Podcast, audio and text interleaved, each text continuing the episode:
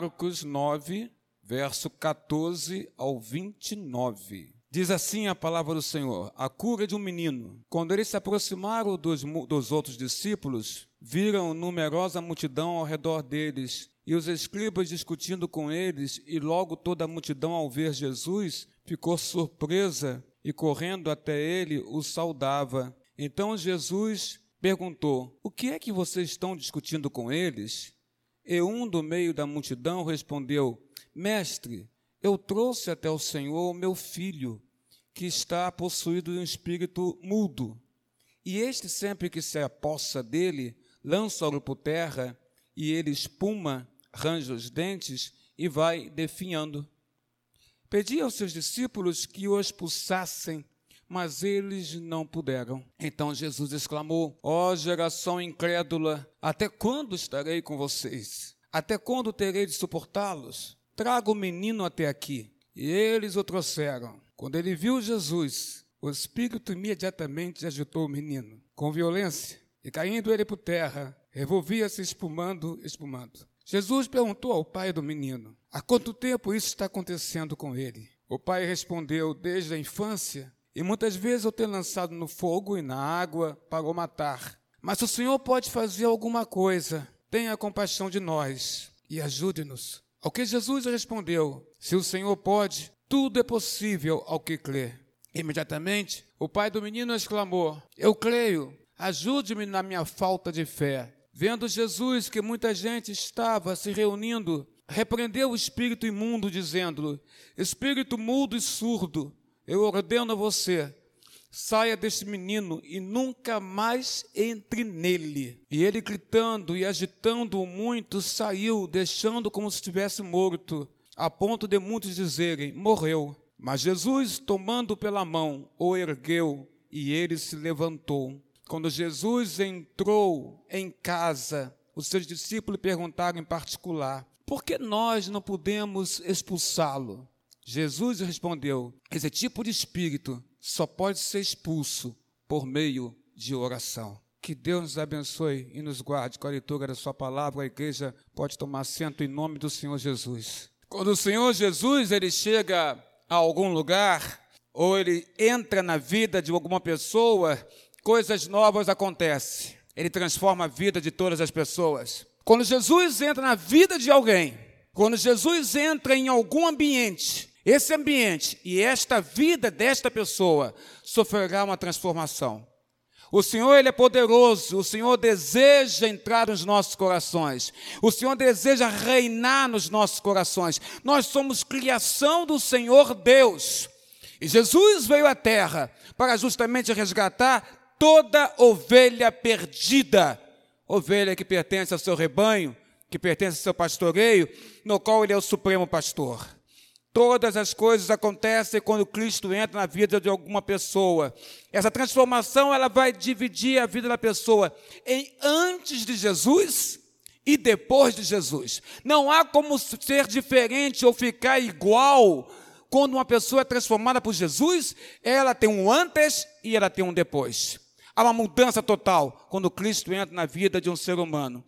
Todo testemunho de conversão, irmão Samuel, traz essa chamada característica, característica de mudança, de mudança de vida que Jesus Cristo promove na vida de uma pessoa, quando ele entra pela ação do Espírito Santo na alma, no coração de alguém, ou ele entra em algum lugar, ele transforma o lugar. Onde Jesus chega, acaba a confusão.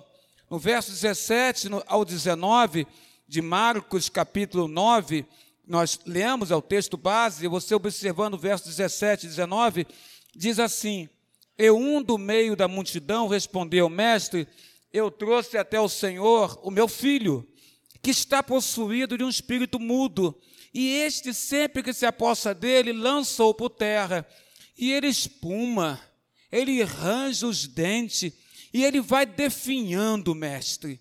Pedi então aos seus discípulos que o expulsassem, mas eles, seus discípulos, não puderam fazer. Então Jesus exclamou: Ó geração incrédula, que não crê, até quando estarei com vocês? Até quando terei eu de suportá-los? E então o Senhor deu uma palavra para aquele homem, para aquele pai e para aqueles seus discípulos que ali estavam: tragam, tragam o menino até aqui, até onde ele, Senhor Jesus Cristo, estava naquele lugar. Onde Jesus chega, acaba a confusão. Jesus manda, manda trazer o menino até ele e, e toda preocupação, toda perturbação que o inimigo de nossas almas está promovendo naquele lar, naquela casa, naquela família, na vida daquele pai, na vida daquela criança, na vida daquele menino. Jesus Cristo, quando chega ali, quando manda chamar, manda trazer o menino, Jesus manda chamar o menino para acabar com a confusão, para acabar com a perturbação que estava ocorrendo dentro daquela casa, no seio daquela família. Onde Jesus chega, acaba a confusão acaba a perturbação, acaba a aflição no sentido que ele pacifica a nossa vida, ele pacifica nossos pensamentos, ele pacifica o nosso coração e ele nos dá condições de superarmos todas as dificuldades que essa terra porventura pode apresentar, ou que o inimigo de nossas almas possa querer apresentar sobre as nossas vidas. Jesus nos faz superar todas as tribulações e dificuldades. Onde Ele está, acaba a confusão. A Bíblia diz que o nosso Deus não é um Deus de confusão, de perturbação, mas a Bíblia diz que o nosso Deus é um Deus de paz. Paz para os nossos corações.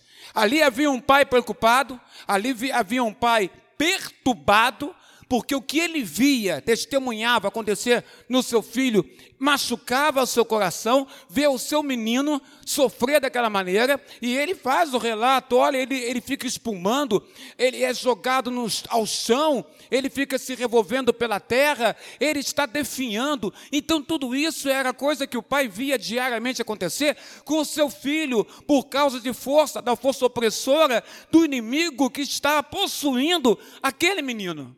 E então ele vai aos discípulos de Jesus, pede a eles que eles procedessem em nome do Senhor e que acabasse com aquele sofrimento, acabasse com aquela perturbação, mas eles não conseguiram. Então este homem agora se endereça, vai ao encontro do Senhor Jesus. E Jesus, ao tomar conhecimento da história, então, mostra que aquela situação só seria resolvida com fé.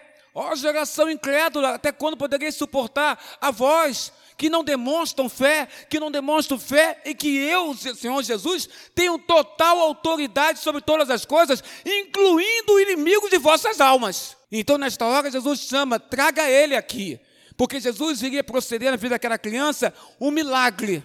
Um milagre onde havia perturbação, tribulação, aflição, choro, dificuldades, onde havia o cheiro de destruição e cheiro de morte, Jesus Cristo, ao chegar naquele lugar, ao mandar o menino vir até ele, através do pai e dos discípulos, Jesus iria acabar com toda aquela situação, quer acabar com a confusão dentro do seu coração, dentro da sua vida, dentro da sua casa. Então, meu amigo, eu digo a você: só existe um que pode exterminar, acabar com a confusão, seja no seu coração, seja na sua vida, ou seja na sua casa. O nome dele é Jesus.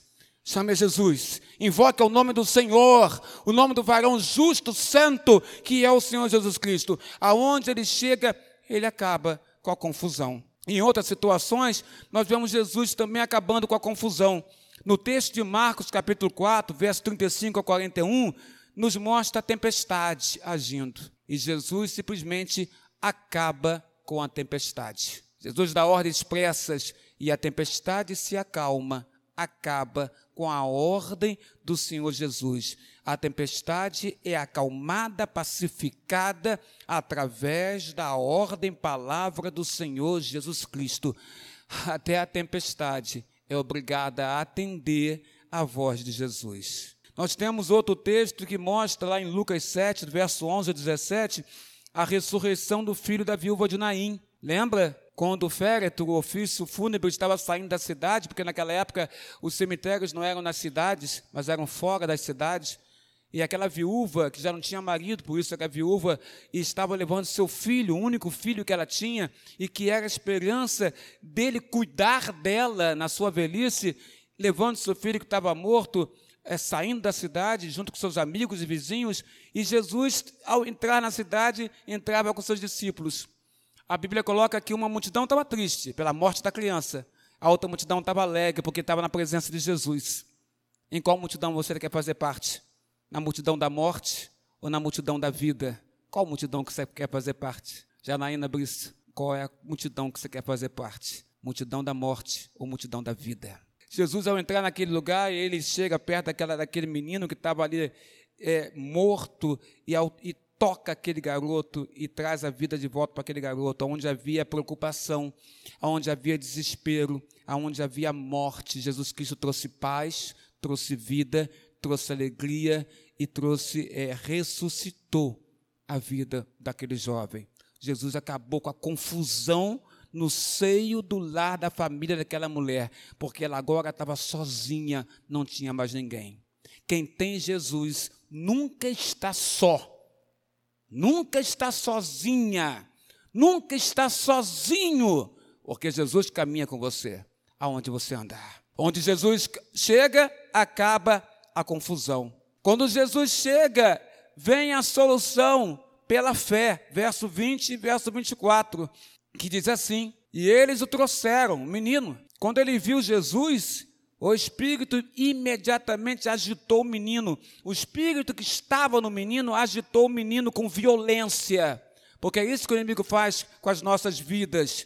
Seja dentro ou fora, o inimigo age com violência, o inimigo age para nos desestabilizar, agitou o menino com violência e caindo o menino por terra, revolvia-se espumando. E Jesus perguntou ao pai do menino: Olha, quanto tempo isso está acontecendo com ele? Jesus sabia aquela resposta, não se esqueça: Jesus é Deus. Mas ele faz certas perguntas para que a gente responda, para que a gente reflita, pense naquilo que nós estamos respondendo a ele. Então, Jesus, quando faz uma pergunta, e nós sabemos que ele sabe todas as respostas, Jesus é Deus, é onisciente, ainda que estivesse na sua forma, em forma humana, mas ele, ele é Deus ele tem total conhecimento de todas as coisas. Jesus faz uma pergunta que ele sabe a resposta, mas quer que o pai diga. E a pergunta é: há quanto tempo, pai, isto está acontecendo com ele? Há quanto tempo isso está acontecendo com seu filho? Há quanto tempo isso está acontecendo na sua casa? Há quanto tempo você está vendo isto acontecer? Há quanto tempo essa situação problemática, difícil e que traz apreensão, que traz tristeza e que está trazendo destruição na sua casa está acontecendo? Há quanto tempo as coisas da sua casa estão definhando. Lembra a expressão usada aqui em português? Que o menino estava definhando. Então eu digo isso para você: há quanto tempo as coisas estão definhando? Na sua vida ou na sua casa. Há quanto tempo está definhando? Cristo pergunta ao Pai. O Pai responde: Senhor, desde a infância dele, desde que ele era criancinha, que acontece isso com ele. Há muito tempo eu vejo isso acontecer na vida do meu filho. Será que esse pai não tentou por diversas maneiras atenuar o que estava acontecendo? Será que esse pai não tentou ir em médicos para resolver o problema? Acredito que sim. Ele se mostra ser um pai amoroso, um pai preocupado com o seu lar, com a sua casa, com a sua família, com o seu filho? Provavelmente sim. Ele deve ter procurado médicos, situações que possibilitassem atenuar o que estava acontecendo com o seu filho. Mas nos parece também que ele, ao chegar a este ponto de ir aos discípulos e depois ao Senhor Jesus, é porque o que ele tentou antes não resolveu. Não foi possível.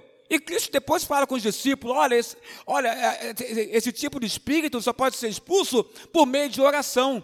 Então, médicos não, não resolveriam o problema daquela criança, por mais que o pai tentasse. Mas o pai tentar nos mostra, simboliza para nós a grande preocupação dele, que deve ser a nossa também. Nós temos que lutar pelas nossas casas, lutar pelas nossas vidas, lutar pelos nossos corações, lutar pelas nossas almas, irmã Sônia, lutar pelas nossas almas diante de Deus lutar, lutar pela nossa vida espiritual, nossa vida cristã, lutar para que os pensamentos ruins que infestam as nossas mentes e que promovem confusão, seja em casa, seja na igreja, seja na rua, seja no local de trabalho, seja em qualquer lugar, lutar em Deus, no Senhor, para que esses pensamentos sejam afastados por Deus de nós, das nossas vidas lutar para que possamos espelhar no nosso interior e refletir no exterior, meu irmão Samuel, uma verdadeira vida cristã de gente que segue a Deus, de gente que segue a Jesus, ao Senhor Jesus Cristo. Esse pai lutou, lutou. Eu, eu, eu, é, pelo relato bíblico, pela maneira como ele procedeu, se ele foi aos discípulos e é desde a infância o problema, com certeza esse homem lutou. Mas chegou um ponto em que ele viu que nada adiantava. E aí, ao tomar conhecimento de um profeta de Nazaré e que tinha um todo um discipulado, discípulos que o seguiam, ele foi aos discípulos. Ora, se esses homens seguem esse homem, esse profeta, com certeza, através do nome desse profeta que é enviado de Deus, eles, eles obterão vitória para mim em relação ao meu filho. Mas eles não conseguiram obter vitória. E Cristo revela o problema: o problema era a fé. A fé dos seus. Tanto é que ele fala: esse espírito só pode ser expulso por meio de oração. Oração, você está conectado com Deus o tempo inteiro. Oração é você estar conectado em comunhão com o Senhor, através da palavra de oração. Oração é você conversar com Deus, expor sua vida para Deus, adorá-lo, ofertar seu coração para Ele, presentear o seu coração para Ele, porque adorar a Deus significa ofertar meu coração a Deus. E depois que eu oferto meu coração a Deus, adoro Ele ofertando meu coração, aí sim eu agradeço, eu peço, eu suplico, eu intercedo por outros. E aqui nós observamos que a palavra nos coloca que quando Jesus chega, a solução, ela vem pela fé. E aí que você vê todo esse relato que é lindo, quando o pai diz que é desde a infância, mostra a, a situação cruel, perversa que o seu filho ficava envolvido no verso 22, porque ele fala: E muitas vezes o tem lançado, esse espírito, mudo e surdo, o tem lançado no fogo, fogo para queimar, e na água para o matar. Mas se o Senhor, ele olha para Jesus e diz: Mas se o Senhor pode fazer alguma coisa, tenha compaixão de nós, disse ele, e ajuda-nos disse aquele pai para o Senhor Jesus. É como você agora de manhã estivesse falando com Jesus: Olha, Senhor Jesus, se o Senhor pode fazer alguma coisa, tenha compaixão de nós que estamos aqui assentados nesta casa, nesta igreja, e ajuda-nos, Senhor, naquilo que precisamos. Jesus olha para aquele homem e responde de imediato: Se o Senhor pode. Aí ele fala: Quer saber? Tudo é possível ao que crê. Aquele que crê, aquele que tem uma fé absoluta, ao contrário daquilo que Tiago coloca na, na sua carta, aquele que tem uma fé onde não há dúvidas, diz Jesus Cristo, tudo é possível ao que crê. Se você crê, se você clama, se você invoca o nome do Senhor, se você pede, aquele que pede vai receber, diz o Senhor Jesus. Desde que esteja de acordo, de acordo com a vontade dele, Deus. Mas o primeiro passo é você ter fé, é você crer. Não, eu creio, eu creio que o Senhor Jesus pode realizar uma tremenda obra na minha vida. Eu creio que o Senhor Jesus pode realizar uma magnífica e extraordinária obra na minha casa, na minha família, no meu lar. Eu sei que lá há dificuldade, mas eu sei que a mão do Mestre entrando ali, ele vai dissipar tudo de ruim que está acontecendo na minha casa. Ao que crê, diz Jesus, tudo é possível, igreja. Você crê, igreja? Você crê, irmão? Você crê, irmã? Então a Bíblia diz: tudo é possível ao que crer. Louvado seja Ele nesta casa, ao Senhor Jesus. Imediatamente, verso 24: o pai do menino exclamou: Eu creio. Ele disse isso. Ajude-me, Senhor, na minha falta de fé. Ele, é sincero. Eu creio no que o Senhor está me dizendo aqui agora, olhando para o Senhor. Eu creio nisso. Então, Senhor Jesus, me ajuda. Me ajuda na minha falta de fé, porque é desde a infância. Porque é muito tempo, Senhor Jesus. É muito tempo vendo as coisas erradas dentro da minha família. É muito tempo vendo as coisas erradas na vida do meu filho. É muito tempo, Senhor Jesus. E agora o golpe final foi ir nos seus discípulos e ele não conseguirem expulsar esse espírito. Eu creio, mas quer saber? Me ajuda, porque eu sou homem, ser humano, me ajuda na minha falta, diz ele, de fé. Vendo Jesus que muita gente estava ali se reunindo, verso 25, repreendeu o espírito imundo, dizendo: Espírito mudo e surdo, eu ordeno a você, saia deste menino e nunca mais entre nele, diz a palavra do Senhor. A solução é Jesus. Sempre foi, sempre será. A solução sempre será o Senhor Jesus. Jesus mantém a bênção, a bênção através da palavra de oração. Você pode observar isso no verso 25 ao 29, que quando ele continua no 26, e ele gritando e agitando muito, saiu, deixando como se estivesse morto, a ponto de muitos dizerem: morreu. Mas Jesus tomou pela mão, o ergueu, e ele se levantou, a criança se levantou. Quando Jesus entrou em casa, na casa dele, de Jesus, que alguns dizem ser em Cafarnaum, os seus discípulos lhe perguntavam em particular: por que nós não podemos expulsá-lo, Senhor? Jesus responde a eles: esse tipo de espírito só pode ser expulso por meio de oração. Quando eu vejo esse texto e vejo a palavra de Jesus, quando ele expulsa o espírito da criança, e está no verso 25, a maneira como Cristo fala, ela, ela, ela nos dá uma certeza absoluta. A ordem de Cristo é clara aqui: espírito mudo e surdo, eu ordeno a ti, a você, saia desta criança, saia deste menino, e que mais? Nunca mais entre nele. Ali estava dada a ordem de Cristo. Aquele espírito não poderia nunca mais entrar no corpo daquela criança. A verdade é que nós observamos o seguinte: que Jesus é aquele que nos abençoa e ele mantém a bênção sobre nós. Ele mantém, ele nos dá a estabilidade na bênção através da palavra de oração. Se você é um abençoado por Deus, uma abençoada pelo Senhor Deus, você quer ver, quer ver mantido no seu lar, na sua vida, esta bênção do Senhor, então mantenha-se em comunhão com Deus pela palavra de oração porque pela palavra de oração há a estabilidade desta bênção. O que Deus prometeu para ti nunca será tirado de ti há uma estabilidade, há uma permanência, há uma continuidade, porque na palavra do Senhor, ela não é mentirosa. Se ele diz algo, ele cumpre até o fim o que ele diz. Se ele diz para você algo para a tua vida, pela palavra que está aqui na Escritura Sagrada, para o teu coração, ele mantém. Mas nós temos que manter, manter, buscar manter uma vida de comunhão com esse Senhor, com o Senhor Jesus. Por isso que ele coloca no final: quer saber? Porque vocês não conseguiram? Porque esse tipo de espírito só pode ser expulso por meio de oração. Em outras palavras, vocês têm que estar agarrados a mim, agarrados a Deus, em plena comunhão com Deus. Não pode haver espaço no vosso coração para outros dizeres, para outras palavras, para outras vozes que chegam aos seus ouvidos, mas o tempo inteiro vocês têm que buscar a minha presença, a presença do Pai, estar em plena comunhão, porque existe tipo de espírito que só sabe Pai por meio de uma vida de oração. E aqueles discípulos, nos parece então, não estavam tão conectados assim com o Senhor, porque não conseguiram, em nome dele, expulsar aquele espírito. Jesus mantém a bênção através da oração. Não adianta Jesus chegar, arrumar o lar, arrumar a casa, arrumar tudo e depois tudo voltar a piorar na sua vida, na sua casa, no seu lar. Não adianta. É como aquela pessoa que arrumou a casa, a casa está linda, maravilhosa. Depois chega um monte de gente que ela não está esperando, e esse monte de gente bagunça tudo que, tá, que estiver sendo limpo arrumado por você.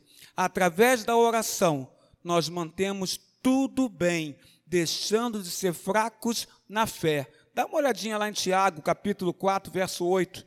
Eu separei para poder falar para ti.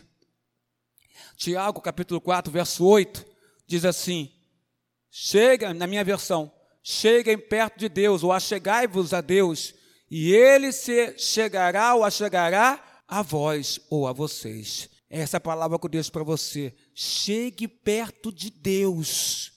E Deus, igreja, se achegará perto de ti.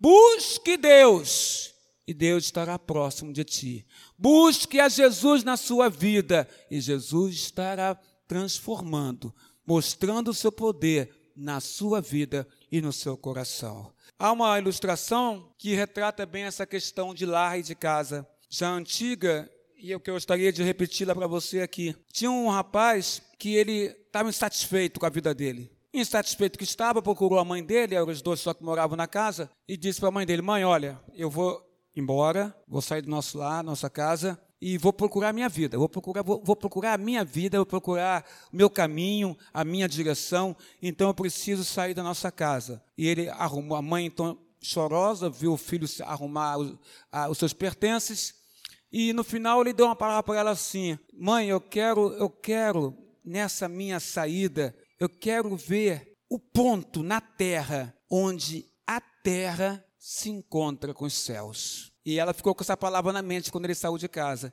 E ele foi. Ele pegou tudo que ele tinha, arrumou tudo, colocou na mochila, colocou na mala e saiu pelo mundo. Andou, andou, andou, andou. Os dias se passaram e ele caminhando, caminhando, caminhando, sem saber para onde ia. Mas em casa sabia que não podia ficar porque ele disse para ela que ele queria encontrar o ponto onde a terra se encontrava com o céu, ou onde o ponto onde o céu se encontrava com a terra. Ou seja, era uma viagem para nunca mais voltar para casa. Ele foi embora. Num belo dia, na caminhada dele, já cansado e muito cansado, e com fome também, ele se vê parado em frente a uma determinada casa.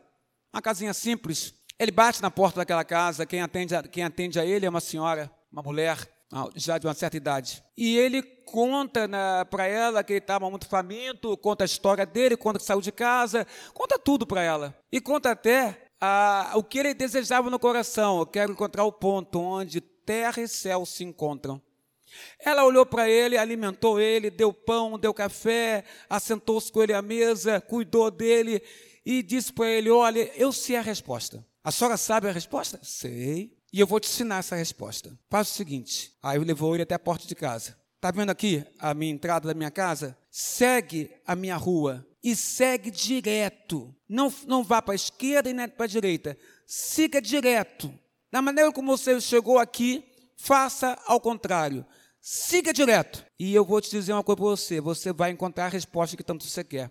O rapaz fez isso. O rapaz saiu da casa dela e seguiu direto para a rua. E foi seguindo pelo caminho que ele veio, fazendo as curvas necessárias, andando, andando, andando, andando, andando, andando, até que ele chega perto de uma árvore que é perto de uma casa. E quando ele olha para a casa e olha para a árvore, ele reconhece aquela casa, aquele lugar. Na hora que ele chega ali e reconhece, de imediato a porta se abre. É a mãe dele que abre a porta. E no que ela abre a porta, ela o abraça. E quando ela o abraça, ela diz para ele: Filho, eu sempre soube a resposta da sua pergunta, mas deixei você ir, porque você queria ir. Mas o ponto de encontro do céu com a terra, ou da terra com o céu, é a nossa casa, é o nosso lar. É ali que o céu se encontra com a terra, dentro da nossa casa. Jesus voltou com os discípulos para casa, diz a Bíblia. E Jesus entrou naquela casa com os discípulos, explicou o que eles precisavam saber. Esse espírito só, só sai por meio de oração. E havia paz naquela casa, porque Jesus estava com seus discípulos. Imagina o pai voltando para casa com o filho, agora curado, sarado.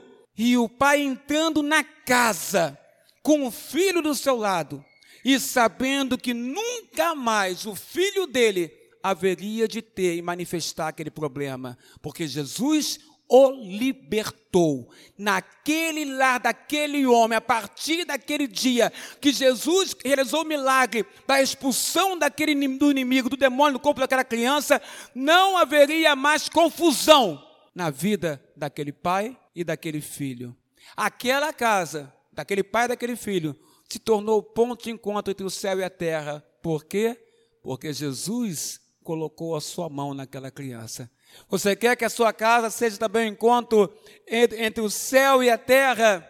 Então convide Jesus para entrar no vosso lar. Que Deus te abençoe, em nome do Senhor Jesus. Louvado seja o Senhor neste lugar.